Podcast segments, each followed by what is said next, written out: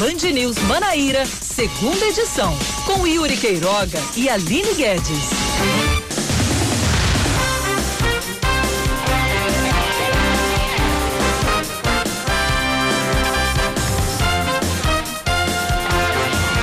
Agora é 5 horas e 4 minutos. Muito boa tarde para você. Esse é o Band News segunda edição, comigo, Ari Correia e Samara Gonçalves. Muito boa tarde, Samara. Como foi o seu Natal?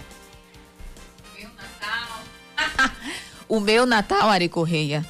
O meu Natal foi trabalhando, trabalhando. Ainda passei na casa da minha sogra para comer algumas coisas gostosas, né? Como sempre. E depois eu fui para casa, dormi cedo para estar aqui bem cedinho para trazer as notícias para os nossos ouvintes. E é isso. Né? Seguimos com as notícias de hoje, desta tarde, trazendo, atualizando, melhor dizendo, os nossos ouvintes das informações de tudo que aconteceu durante o dia. A partir de agora, aqui no Band News Manaíra, segunda edição.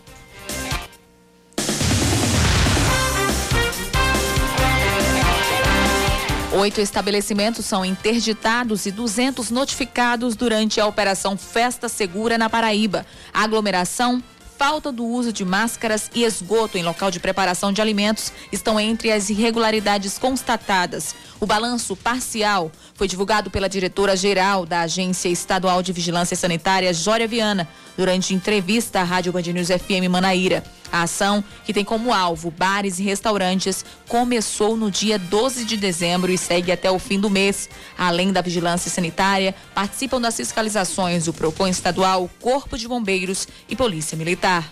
E a Prefeitura de Cabedelo, na Grande João Pessoa, vai ao Supremo Tribunal Federal para derrubar decisão que suspende o reajuste salarial do, para o prefeito, vice-prefeito e secretários. O relator do processo é o presidente do STF, ministro Luiz Fux ainda não há data para o pedido ser apreciado pela Suprema Corte. Na última quarta-feira, o desembargador da Paraíba, Luiz Silvio Ramalho Júnior, barrou o aumento salarial por considerá-lo ilegal. O cantor paraibano Genival Lacerda segue internado na UTI de um hospital particular de Recife. Ele está hospitalizado desde o dia 30 de novembro por causa de complicações causadas pela Covid-19. Segundo a assessoria de imprensa do cantor, a pressão arterial dele está controlada, os rins estão funcionando normalmente e os pulmões estão começando a reagir aos medicamentos. No mês de maio, Genival, que tem 89 anos, precisou ser internado por conta de um AVC. E o tradicional culto natalino da primeira Igreja Batista de João Pessoa acontece hoje às sete da noite no espaço cultural, no espaço gospel, perdão, no espaço gospel Praia. Apesar do local ter limite de 2.500 pessoas, apenas 300 fiéis vão poder participar do evento presencialmente. Aqueles que não puderem comparecer poderão acompanhar tudo pela internet. Por causa da pandemia, a PIB suspendeu os cultos abertos ao público na rua em celebração do Natal e também do Ano Novo.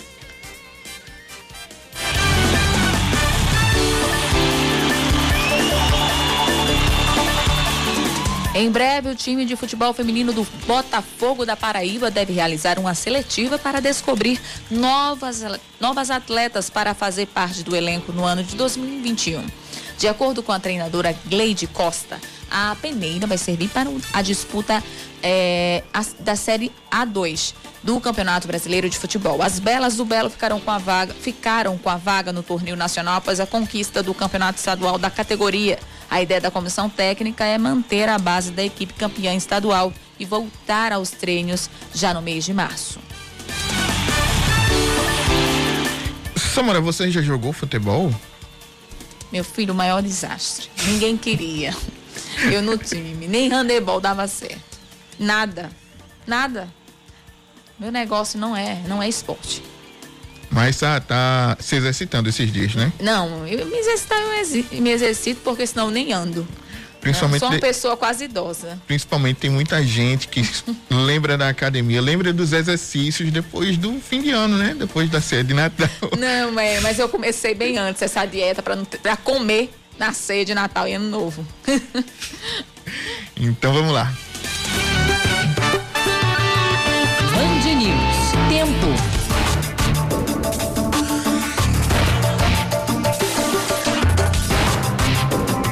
Previsão do tempo aqui na capital paraibana neste dia 25 do 12, dia de Natal. Previsão de céu aberto, como está agora no finalzinho da tarde, sem previsão de chuva, tanto agora como à noite. A mínima vai até vai varia entre 24 graus e a máxima pode chegar a 31. Em Campina Grande, sol com algumas nuvens, mas não chove. Temperatura máxima de 30, mínima de 21. Neste momento, os termômetros na Rainha da Borborema marcam 26 graus.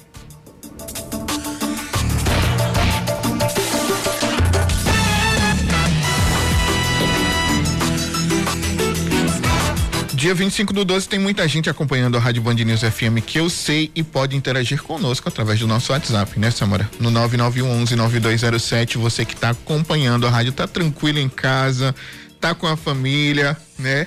E a gente está aqui trabalhando para você ficar muito bem informado. Interage conosco, manda tua mensagem, deseja um feliz Natal especial para quem você ainda não desejou, que sabe que está acompanhando a Rádio Band News FM Manaíra.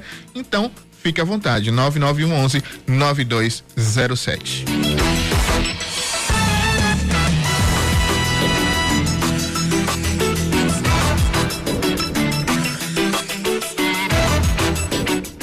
O governo do estado recomendou às vigilâncias que intensificassem as fiscalizações em bares e restaurantes Sobre esse trabalho que vem sendo feito para evitar a contaminação da Covid-19, eu, Samara Gonçalves e Oscar Neto, conversamos hoje pela manhã com a diretora-geral da Agência Estadual de Vigilância Sanitária da Paraíba, Jória Viana. Acompanhe. Jória, é, seja muito bem-vinda aqui à Band News e eu começo perguntando quais foram essas recomendações repassadas para os órgãos de vigilâncias municipais. O nosso trabalho em relação às vigilâncias municipais iniciou muito antes não é, desse novo decreto. Nós já estamos compondo um grupo com o PROCON estadual e Corpo de Bombeiros, numa ação que todos os anos acontece, que chama Operação Verão. Só que esse ano a gente rebatizou de Operação Festa Segura e foi iniciada antes mesmo eh, até do decreto do governador. E era justamente visando a proteção das pessoas né, e também dos trabalhadores dos estabelecimentos eh, em relação à questão da Covid, né, além das questões sanitárias. Com o decreto do governador, nós da AGVISA fizemos uma nota técnica, porque o decreto cita AGVISA e Vigilâncias Sanitárias Municipais. Nessa distribuição das responsabilidades, as vigilâncias sanitárias municipais, né, ou seja, cada vigilância do, de cada município é responsável pela fiscalização de bares e restaurantes, porque pela classificação de risco de vigilância, eles, eles são estabelecimentos do que se chama baixo risco, certo? Então, nós, a Agevisa, estamos na coordenação, mas estamos também é, pedindo às vigilâncias, né, é, recomendando às vigilâncias municipais que reforcem estas atividades. E também nos colocamos à disposição para Caso haja alguma dificuldade, nós da AGVISA iremos juntos fazer é, alguma ação que seja necessário. O que é que a, não só a AGVISA, mas os outros órgãos que estão integrando essa operação observam durante essas fiscalizações? No que se refere a bombeiro, por exemplo, vão olhar as instalações elétricas. Nós vimos sérios, nós os bombeiros, né, junto com os bombeiros, vimos sérios riscos, inclusive um foi interditado mesmo pelo risco que de, de causar um acidente ali, um, um, um, acidente muito mais, muito grave, que seria um incêndio. É, então, os bombeiros vão olhando essa questão, se tem o alvará de bombeiros e a, e a parte elétrica, o que compete ao bombeiro. Os PROCONs vão nos cardápios, a forma como os preços estão sendo colocados, é, a forma de pagamento que tem que ser a mesma, não é? A vista e no cartão, enfim, vários olhares sobre um mesmo objeto. E nós, da Vigilância Sanitária, vamos nas questões sanitárias. O, como o foco também é no Covid, a gente vai vendo se todos estão usando máscaras, não só é, os usuários, né, os clientes, mas também quem trabalha. Nós encontramos bares onde eh, os garçons não estavam usando máscara, por exemplo. Em alguns outros, pessoas que estavam manipulando alimentos não estavam usando máscara. Então, lá dentro, na cozinha, onde nós todos, consumidores, temos direito a acessar, né? As pessoas acham que é inviolável ali, mas não. Nós podemos chegar num restaurante e pedir para acessar a cozinha. Nessa cozinha, as pessoas estavam trabalhando sem máscara, tanto colocando em risco o consumidor quanto os próprios trabalhadores. A disponibilização de álcool em gel, a gente também observa, a quantidade de pessoas que está dentro do, do estabelecimento se está é, correspondendo ao que deveria, né, de, de distância, distanciamento de um e meio, no mínimo, entre as pessoas e as mesas. Enfim, são várias questões é, que estamos observando. Vocês devem re Sim. redobrar as equipes, no caso do Réveillon, já que existe essa expectativa Certamente. de que seja é, um número maior de pessoas na rua?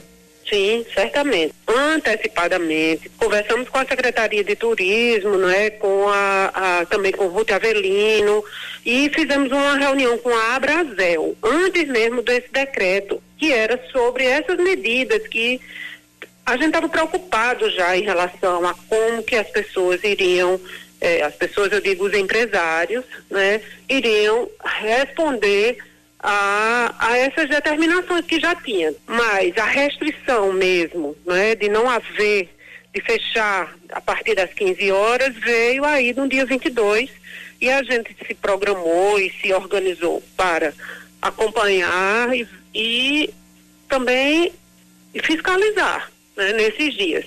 Então, digamos que o Natal correspondeu às expectativas e umas coisas pontuais aconteceram, mas a gente também espera que no ano novo a, a gente consiga que as pessoas tenham consciência né, e não façam esse tipo de aglomeração.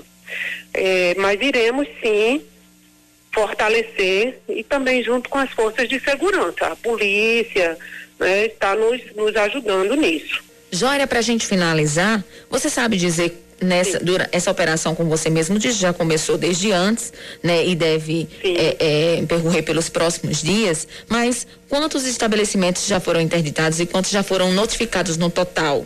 Notificados, se a gente somar com João Pessoa, o que a gente tem feito tem 200 notificações, certo? Estabelece porque a gente trabalha na perspectiva de uma ação muito mais educativa. O foco não é a gente chegar e fechar.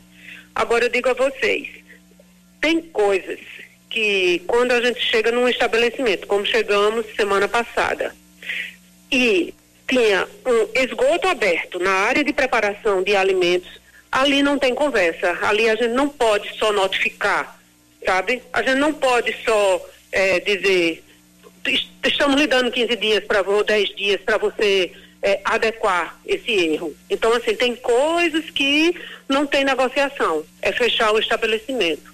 Por exemplo, encontramos muitos alimentos estragados, né? Alimentos fora do prazo de validade.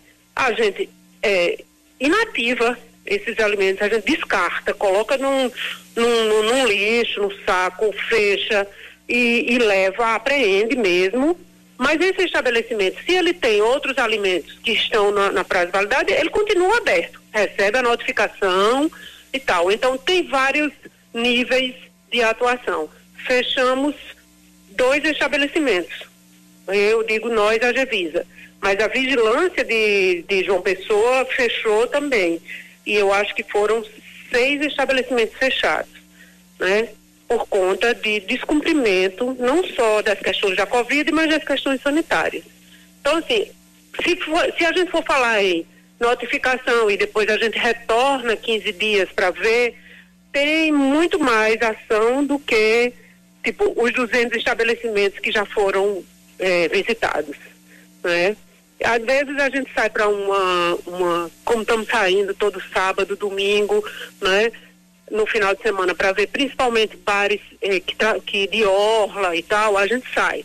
Às vezes a gente passa, né, aquele nem era o alvo, mas vê a aglomeração, então a gente para e já vai atuando, certo? Então, é uma ação importante. Estamos nas ruas e estamos trabalhando, mas é para a população, né? Para que a gente possa realmente garantir segurança alimentar e também a segurança sanitária de todos. Conversamos com a diretora-geral da Agência Estadual de Vigilância Sanitária da Paraíba, Jória Viana, e falou um pouquinho sobre essas fiscalizações da AGVISA juntamente com as vigilâncias municipais para o cumprimento do decreto que estabelece horários para o funcionamento de bares e restaurantes aqui na Paraíba durante o fim de ano. Jória, mais uma vez obrigado pela entrevista e feliz Natal para você. Uma ótima sexta-feira e um ótimo fim de semana também. Obrigada. Obrigada, obrigada para vocês e, e, Feliz Natal também para todos nós e vamos com segurança sanitária, né? Vamos trabalhar para isso, é o nosso papel.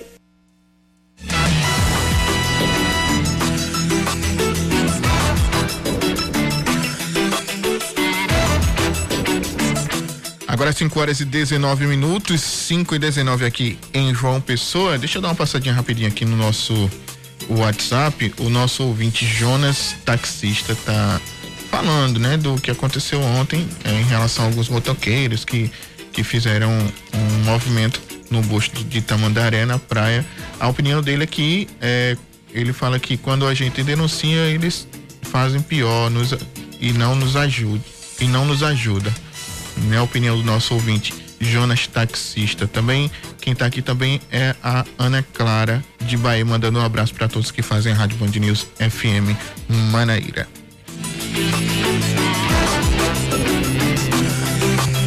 Agora 5 horas e 20 minutos, vamos para um rápido intervalo e já já voltamos.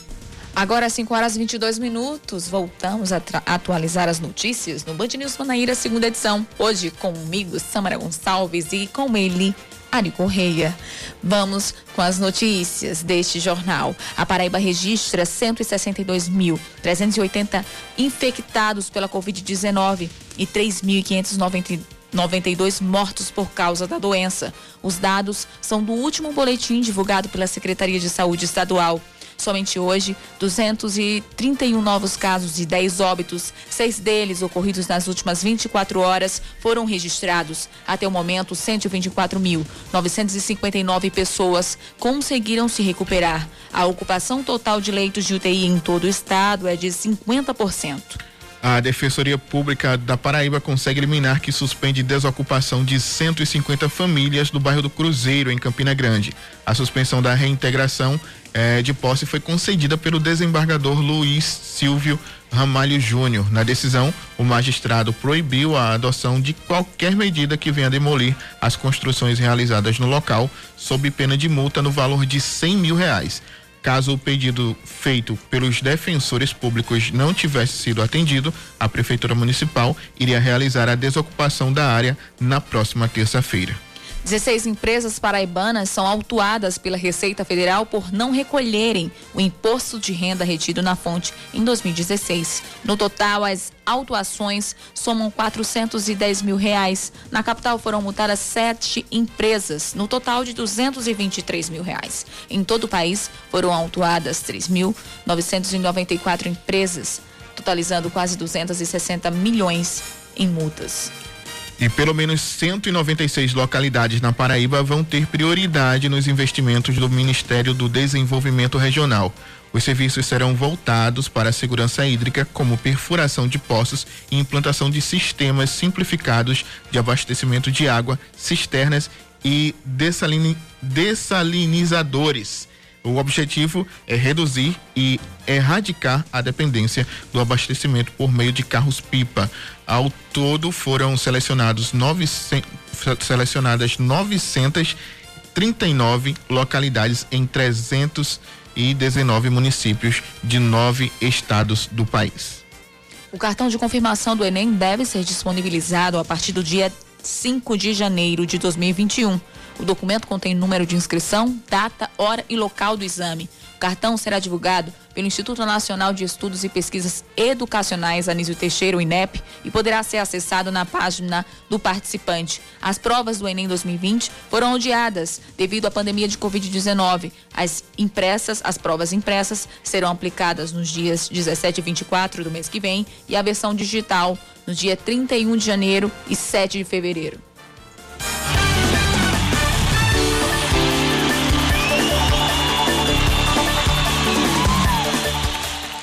E o meia Emerson, de 27 anos, é mais um reforço anunciado pelo 13. O atleta campeão roraimense pelo São Raimundo é o sétimo jogador do elenco do Galo, confirmado para 2021. Nesta temporada, Emerson participou de 19 jogos pelo São Raimundo, eh, tendo marcado dois gols. Antes dele, já haviam sido confirmados o goleiro Jefferson, o lateral Bruce, os zagueiros Wesley e Adriano Alves, o volante Regis Potiguar, além do meia Biringueta.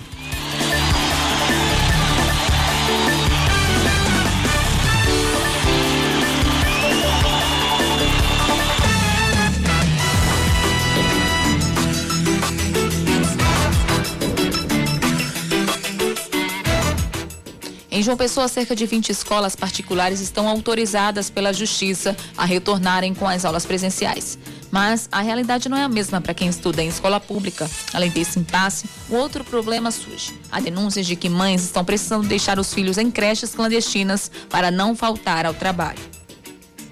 A escola da coordenadora pedagógica Cris Grécia estava fechada desde abril. A administração conseguiu retomar as aulas no dia 16 de dezembro, após um liminar na justiça. No retorno, muito cuidado e poucos alunos em sala de aula, para evitar a contaminação da Covid-19. Uma boa parte dos pais quis é, o retorno presencial. Então, como nós poderíamos ir até 50% da capacidade da sala, ficou muito tranquilo, né? Porque nossas salas comportam tranquilamente esses alunos. Então, o retorno na quarta-feira até que foi mais tímido. Mesmo aqueles pais que disseram que queriam voltar, ainda ficaram mais tímidos. Mas na quinta-feira, eh, nós já tivemos um número de, maior de alunos aqui conosco. A instituição apostou em medidas de prevenção e em melhorias nas condições para as aulas remotas. CRIS já se organiza para um número maior de alunos em 2021 porque houve um crescimento considerável do número de matrículas, não só rematrícula, como alunos novatos. E acreditamos, né, muito que isso aconteceu em razão das nossas aulas online. Nós tivemos um cuidado muito grande em dar um suporte às famílias e aos alunos, não só na questão pedagógica, porque você dar uma aula online, ela exige um preparo muito maior do que você dar uma aula presencial. Mas além da preocupação com o pedagógico, nós tivemos uma preocupação de um suporte emocional. Aqui em João Pessoa, cerca de 20 escolas particulares já conseguiram autorização da Justiça para voltar a funcionar presencialmente. Mas a realidade não é a mesma para quem estuda em escola pública. Para o governo, não há previsão de retorno. Por isso, a representante do movimento Paz pela Educação PB, Luiz Onofre, defende o retorno às aulas presenciais tanto para escolas públicas quanto particulares. Ela relata que mães estão tendo que deixar os filhos em creches clandestinas para ir trabalhar. A creche da prefeitura está fechada. Ela tem um filho de um ano. E ela é diarista. Ela precisa trabalhar. Com quem ela vai deixar o filho dela se ela não tem família aqui? Se ela não tem ninguém para deixar seu filho? Se a creche da prefeitura está fechada. Então a gente vê que essas mães recorrem a outras mulheres com casas que recebem outras crianças. Então são creches clandestinas. Segundo Luiz, especialistas realizaram estudos para avaliar os prejuízos e para pedir a volta às aulas em 2021 na rede pública, respeitando todos os protocolos sanitários, com a aceitação de pais e alunos.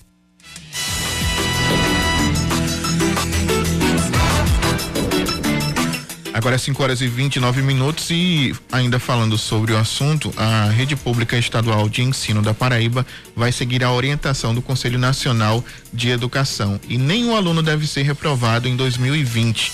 Em entrevista a Oscar Neto e Leandro Oliveira, o secretário estadual de Educação, Cláudio Furtado, explicou que os alunos que apresentarem alguma defasagem vão passar por um reforço escolar em 2021. os alunos da rede pública estadual não vão ser reprovados em 2020. A gente conversa agora com o secretário estadual de Educação, Cláudio Furtado, que está na linha com a gente, para explicar melhor o que será feito com esses estudantes que não tiveram um bom desempenho em algumas disciplinas. Secretário, como será feito né, esse levantamento desses alunos que não tiveram esse bom desempenho? Os alunos têm que procurar as escolas? Como é que vai ser essa, essa logística para fazer esse levantamento desses alunos que não tiveram um bom desempenho? E a partir disso, como é que será é, feito essa, esse plano, né? Para o próximo ano, para esses alunos que tiveram esse, esse prejuízo durante a pandemia. A rede ela está sendo avaliada mesmo agora nessa parte do ensino remoto, ela está sendo avaliada. A nossa maior preocupação é com aquele aluno que por algum motivo tenha deixado de fazer alguma parte do seu ano letivo, entendeu? Aquele aluno que que por algum motivo ele tenha tentado abandonar. Então nós vamos fazer políticas de é, busca ativa, de trazer esse aluno de volta. Como? Você notando, você tem um acompanhamento dos alunos que estão fazendo atividades, aqueles alunos que deixaram. Então, esses são muito importantes para a volta deles. E no início das, das atividades do próximo ano, nós vamos fazer é, avaliações para ver como é que está a situação desses alunos. E daí você vai, vai fazer uma série de medidas nas escolas que não são regulares na questão do contraturno, para que possa ajustar justamente e reforçar pedagogicamente esses estudantes. Então, assim, a visão, muito se fala em não re reprovar, mas na verdade o que nós estamos fazendo é, é mais pensando naquele aluno que tentou, que, que por algum motivo ele abandonou. Esse, certo, será o cerne da, da questão, ou seja, essas avaliações diagnósticas vão fazer com que a gente possa saber como fazer a intervenção nesses casos. E para os alunos que estão concluindo o ensino médio e ainda não se sentem totalmente preparados para realizar o Enem, que é que o governo deve oferecer para eles como ajuda? Olha, a gente vai fazer uma espécie de quarto ano que é justamente para fazer uma, uma, preparação durante esse, esse ano com esses alunos, como a gente já, já fazia o Se Liga no Enem, ser, será um reforço maior para que eles possam ter os conteúdos do, do terceiro do médio, para aqueles que, que se acham que estão nessa situação, e claro, depois da avaliação que vamos fazer, para entrarmos com uma, uma, espécie de quarto ano para esses alunos do terceiro do, do médio. Cláudio, queria que você fizesse um balanço desse ano letivo de 2020 e falasse sobre as ações que a secretaria fez, coordenou mesmo durante a pandemia, mesmo com toda essa pausa no ensino aqui em todo o estado. Foi muito importante, a secretaria foi um ano difícil para todos nós por causa da pandemia, mas também, assim, ele foi um ano de, de grandes conquistas no, no, campo do ensino usando com mediação tecnológica. Conseguimos colocar no ar a plataforma Paraíba Educa, com salas de aulas virtuais, com materiais didáticos, com treinamento para professor, a TV Paraíba Educa, isso fazendo com que, por exemplo, a plataforma chegasse a atingir uma grande quantidade de, de alunos, a TV a cerca de 160 mil alunos e também para aqueles alunos que não tinham acesso a essas ferramentas, entramos com a questão das aulas e do, do, dos conteúdos impressos, para que os alunos não ficassem fora. E também, ou seja, teve ações na questão da segurança alimentar, com a distribuição de cesta básica. A gente fez com, como que tivesse um engajamento acima de, de 83%, como foi visto pelo IBGE aqui no estado da Paraíba. Secretário, o senhor já sabe qual é o modelo de ensino que deve ser adotado no próximo ano? Ensino híbrido é uma opção a ser avaliada aí pela secretaria?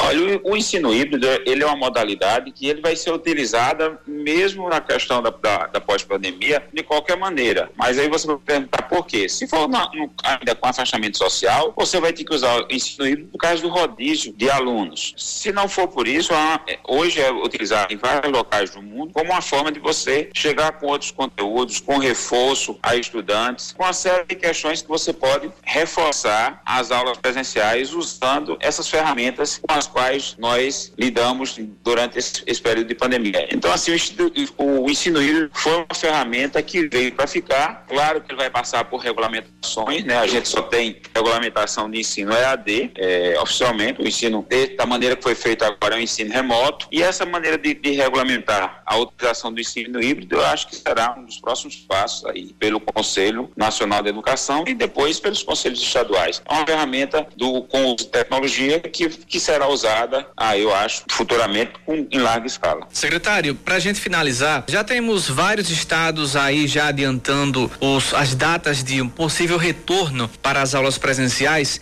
e a Paraíba já se trabalha com alguma data, com algum mês, com alguma previsão, mesmo a gente E a gente, a gente pode falar. A gente tem uma data, uma data de retorno às aulas é, da rede para o dia 17 de fevereiro, eu acho. É 17 ou é 18 de fevereiro. Então, assim, o que a gente agora está avaliando são as condições de saúde de como será essa volta em 17 de fevereiro, certo? Temos um inquérito sorológico, temos um plano nacional de, de vacina e um plano estadual já falado, muito bem falado pelo governador João Azevedo, e todos esses, esses fatores influenciarão de como será essa volta para as redes. Ou seja, algumas redes já anunciaram também volta a volta por esse momento, entre 18 e 19 de, de fevereiro, todos ainda pensando que a gente poderá é, ter, um, ter um retorno às aulas já com, com vacina, certo? Onde você tenha um início aí de imunização, que você tem que ter os cuidados até que a população atinja um grau de imunização alta, para você, você ainda precisará levar, tomar certos cuidados. Conversamos com o secretário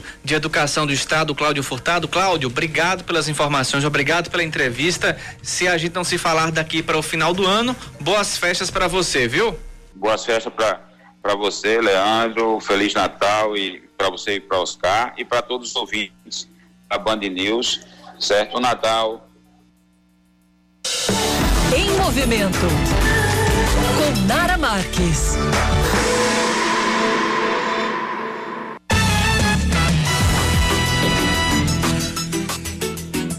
Como você pôde ouvir a vinheta de Nara Marques, nossa colunista fitness, que fala sobre a diferença entre arroz branco e o integral. Yeah,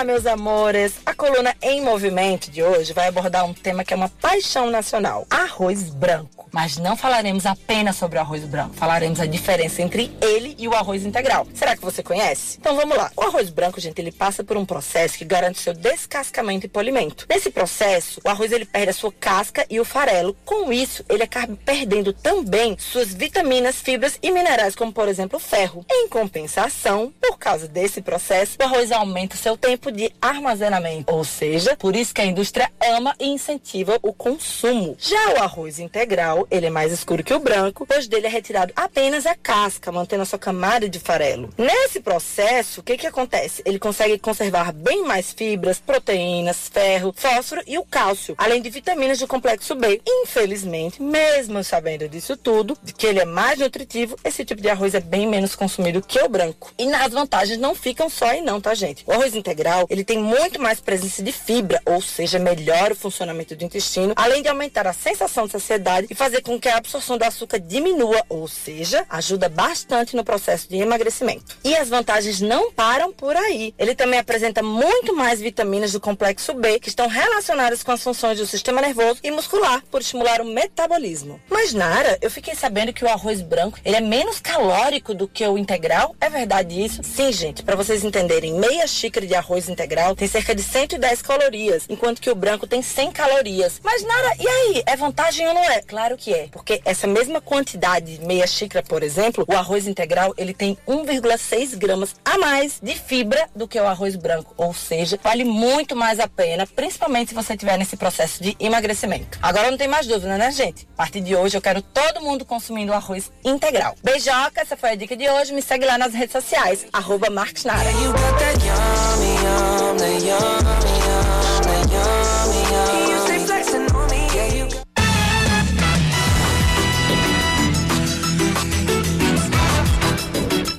Agora 5 horas e 39 minutos. Você que acompanhou, que está com consciência pesada, né, nesse Natal, depois de ontem, acompanhou a nossa coluna Agora com, eu... com Dara Marques. o arroz integral, ninguém comeu arroz integral, gente. Não, a, a, olha, e outra coisa, ninguém comeu, é verdade. E tem outra coisa, que é, é praticamente cultural. Chega Natal, fim de ano. Como é que você prefere o arroz? Com passa ou sem passa? Eu amo passas, eu sou da, do time das passas, Ari. Infelizmente as pessoas não, a maioria das pessoas, elas não gostam. Mas eu amo porque dá uma mistura de um agridoce. Eu amo coisas agridoces, sabe? Cebola caramelizada. Enfim, eu sou adepta dessas coisas agridoces. Então, pra mim, tá ótimo. Se tiver passo, tá bom. Salpicão tá ótimo. Chester tá ótimo. Eu como tudo. Não passa nada. Nem pedra. Ok, então você é, é, joga no meu time também, também gosto. Agora às 5 horas e 40 minutos, vamos ao intervalo rapidinho, daqui a pouco a gente volta. O ex-prefeito de Imaculada, Antônio Martins, morre hoje de madrugada vítima da Covid-19. Ele tinha 80 anos e estava internado no Hospital Regional de Patos. Antônio ficou à frente da Prefeitura de Imaculada entre os anos de 1979 e 1982. Por causa da pandemia, não houve velório e o enterro foi realizado de forma restrita no distrito de Palmeiras. O secretário estadual de Saúde, Geraldo Medeiros, comemora a decisão judicial que derrubou o decreto da Prefeitura de Campina Grande, que permitia o funcionamento de bares e restaurantes sem restrição de horários durante as festividades de Natal e Ano Novo. De acordo com o gestor, quem ganhou foi a vida do campinense. A decisão foi do juiz Eli Jorge Trindade. Com isso, o prefeito Romero Rodrigues deve cumprir o decreto estadual que limita o horário de funcionamento dos, estabelecimentos das seis da manhã às três da tarde. Hoje, dia 31 de dezembro e dia 1 de janeiro. Caso a determinação seja descumprida, o gestor pode pagar uma multa de 50 mil reais. Notícia boa para os concurseiros é que um edital para o concurso da Polícia Rodoviária Federal deve sair em janeiro de 2021. Segundo o diretor-geral da PRF, Eduardo Ádio, o concurso terá 500, é, 500 excedentes, né? No caso, são 500 vagas aí previstas, além de 1.500 vagas imediatas autorizadas, totalizando 2 mil novos policiais rodoviários. É, assim como o último concurso de 2018, a nova seleção contará com provas objetivas e dissertativas, análise de títulos, testes de aptidão física, avaliação psicológica, avaliação biopsico, biopsicossocial, nome difícil, avaliação de saúde, investigação social e curso de formação. A autorização para o concurso foi publicada ontem no Diário Oficial da União. A partir de hoje estão suspensos os voos é, para o Reino Unido, para o Brasil, é, do Reino Unido para o Brasil, por causa de uma nova variante do coronavírus, mais transmissível. A determinação consta em uma portaria publicada no Diário Oficial da União e também se aplica ao estrangeiro. Pelo texto, ele não pode vir ao Brasil se tiver passado pelo Reino Unido nos últimos 14 dias. No entanto, não, não restringe a entrada de passageiros, passageiros de outros países, desde que comprovem por meio de teste que não estão com a Covid-19. Nesse caso, o exame a ser apresentado é o RT-PCR do Contoneste, que deve ser feito 72 horas antes do embarque.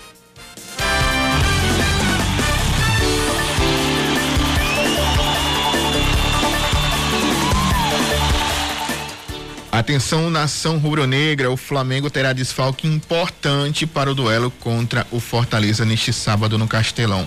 O rubro-negro divulgou hoje a lista de relacionados sem o nome do goleiro Diego Alves, que sentiu um desconforto na parte anterior da coxa direita e não vai jogar. Com a ausência dele, a tendência é que Hugo seja o titular. Outro que também não viajou foi o atacante Michel. O jogador sentiu dores no joelho direito e nem sequer participou do treinamento desta sexta-feira, antes do embarque para Fortaleza. O time da Gávea também não vai contar com o atacante Gabigol e o lateral esquerdo Luiz Felipe, que cumprirão suspensão. Por outro lado, o Flamengo conta com o retorno do volante William Arão, que se recuperou de uma contusão na coxa. Tem torcedor do Flamengo que quando a gente fala no nome William Arão, se arrepia todo, né? Ninguém sabe por quê. Né? Os pênaltis que o digam.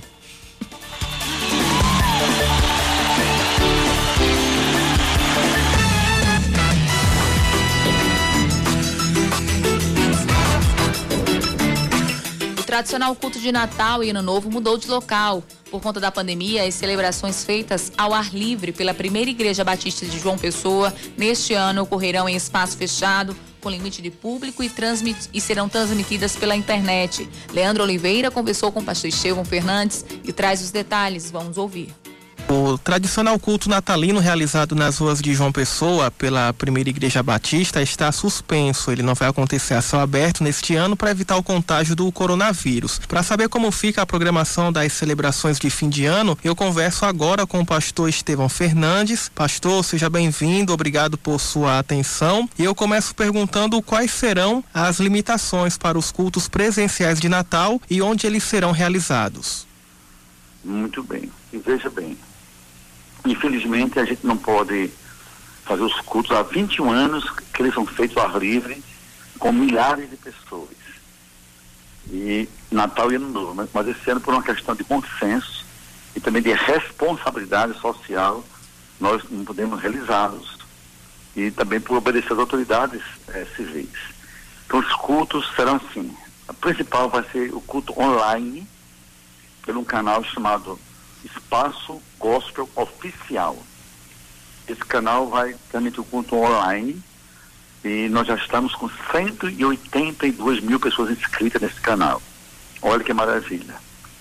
E eles vão ser, vão acontecer de forma presencial no Espaço Gospel ali na Rui Carneiro, para apenas 300 pessoas que tiveram que se inscrever e quando esse não completou, a gente teve que suspender a inscrição. Então, tanto o Natal como no Novo, vai ser assim, no Espaço Gospel, para 300 pessoas, lá cabem 2 mil pessoas, mas só vamos colocar 300 de segurança. E de forma simultânea no YouTube, pelo canal chamado Espaço Gospel Oficial. A partir de que horas, pastor? O culto, o culto Natal vai ser nessa, nessa sexta, dia 25, às 19 horas. E o culto de ano novo vai ser no dia 31, iniciando às 22 horas e acaba às zero hora em ponto, sem abraços, sem afagos, somente louvor e a minha palavra. É só uma maneira de manter o povo junto, mas com todo cuidado, para você ver, onde cabem 12 mil, só vou colocar 300, 300 pessoas bem separadas, com toda a proteção necessária, para evitar qualquer ato de contágio. E aproveite esse momento para dizer a todos vocês, eh, literalmente, um Natal abençoado, um ano diferente. Eu espero que 2021 venha sem máscaras, com vacina e com sonhos para todo mundo. É, e como o senhor avalia os impactos da pandemia na comunidade evangélica? O senhor pode relatar, assim, de pessoas que estavam afastadas, voltando para o evangelho, ou o contrário, né? Fiéis também abalados ou preocupados com esses últimos acontecimentos? Eu acho assim, a comunidade evangélica é igual a qualquer outra comunidade, pessoas humanas, todos com medo, não é? Todas se precavendo. Houve, a igreja cresceu muito. Houve uma busca maior por Deus. Nossos cultos online tiveram frequência média de 4 a 5 mil pessoas por noite. E tivemos uma noite com mais de 17 mil pessoas. Nosso canal cresceu, como ele falei, para 182 mil inscritos. É o terceiro canal maior de igreja que há no Brasil.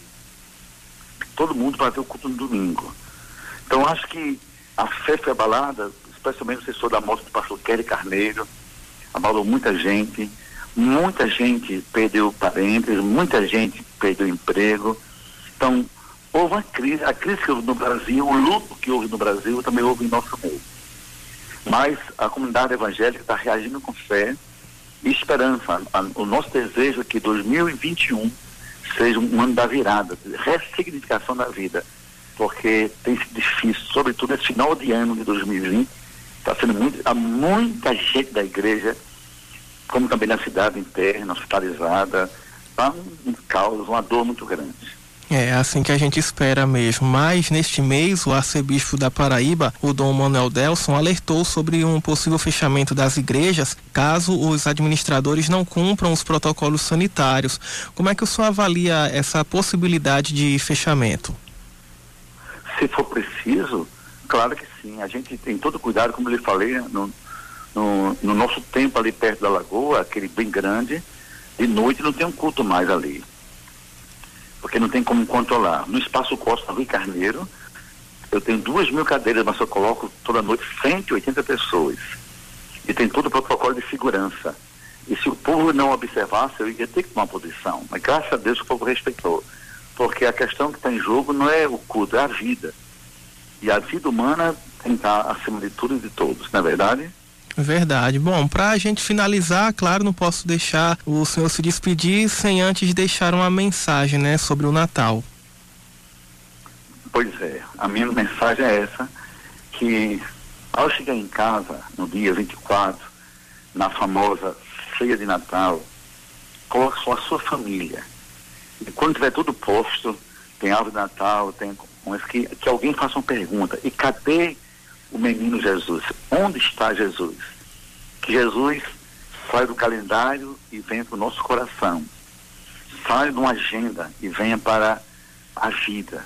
Seja ele nossa alegria, nossa esperança, de verdade, seja ele o nosso Natal. Eu acho que esse ano, com a família mais restrita, vamos cortar o desnecessário e colocar o essencial, Jesus, nossa mesa, em nosso coração. Feliz Natal para todos. Muito bem, eu conversei com o pastor da Primeira Igreja Batista, Estevão Fernandes, sobre as mudanças nos cultos de fim de ano por conta da pandemia do coronavírus. Espero que próximo ano a gente possa comemorar da forma que todo mundo gosta, que é junto, né? Se Deus, Deus quiser. quiser. Obrigado pela entrevista Deus e até a próxima. Um abraço, um prazer, obrigado pela honra. Deus abençoe a todos. Tchau, tchau.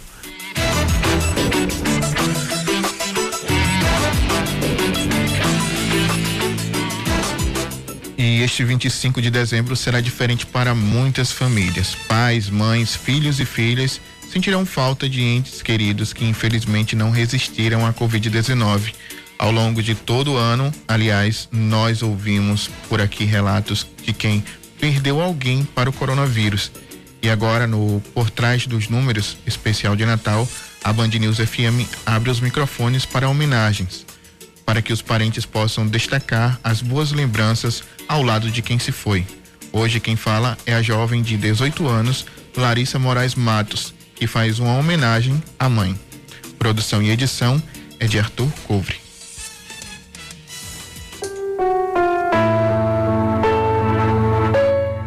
Olá, meu nome é Larissa Moraes Matos, tenho 18 anos, sou acadêmica de Engenharia Agronômica da Universidade Federal do Acre. Sou filha de Raquel Moraes Lima, uma das vítimas em decorrência do novo coronavírus. Minha mãe foi formada em serviço social, atuou no Instituto Socioeducativo como assistente social por 10 anos. Muito grata por cada coisa que tinha. Ela amava o seu trabalho, amava o que fazia. Em relação ao Natal, a minha mãe nunca se importou de fato com decorações natalinas. Ela sempre se importava com o fato de estar confraternizando entre família. Isso era o mais especial para ela.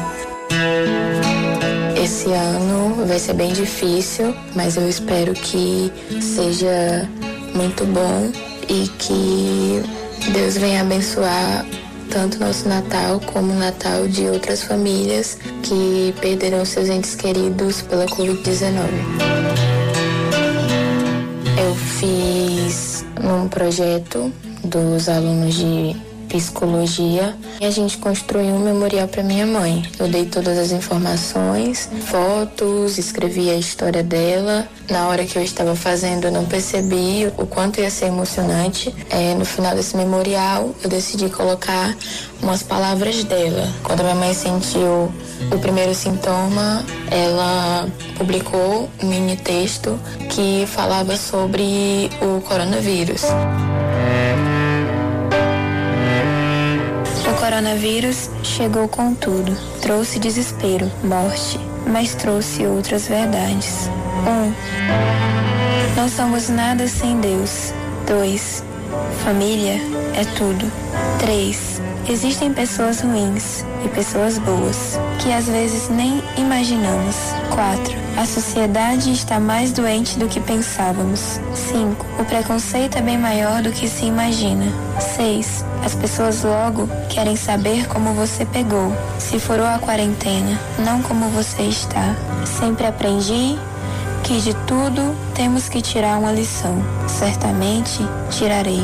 Você que tem seu emprego, não julgue aquele que precisa trabalhar. Lhe dê uma palavra de acalento e diga que isso tudo vai passar. Escrito em 18 de junho de 2020 por Raquel Moraes Lima.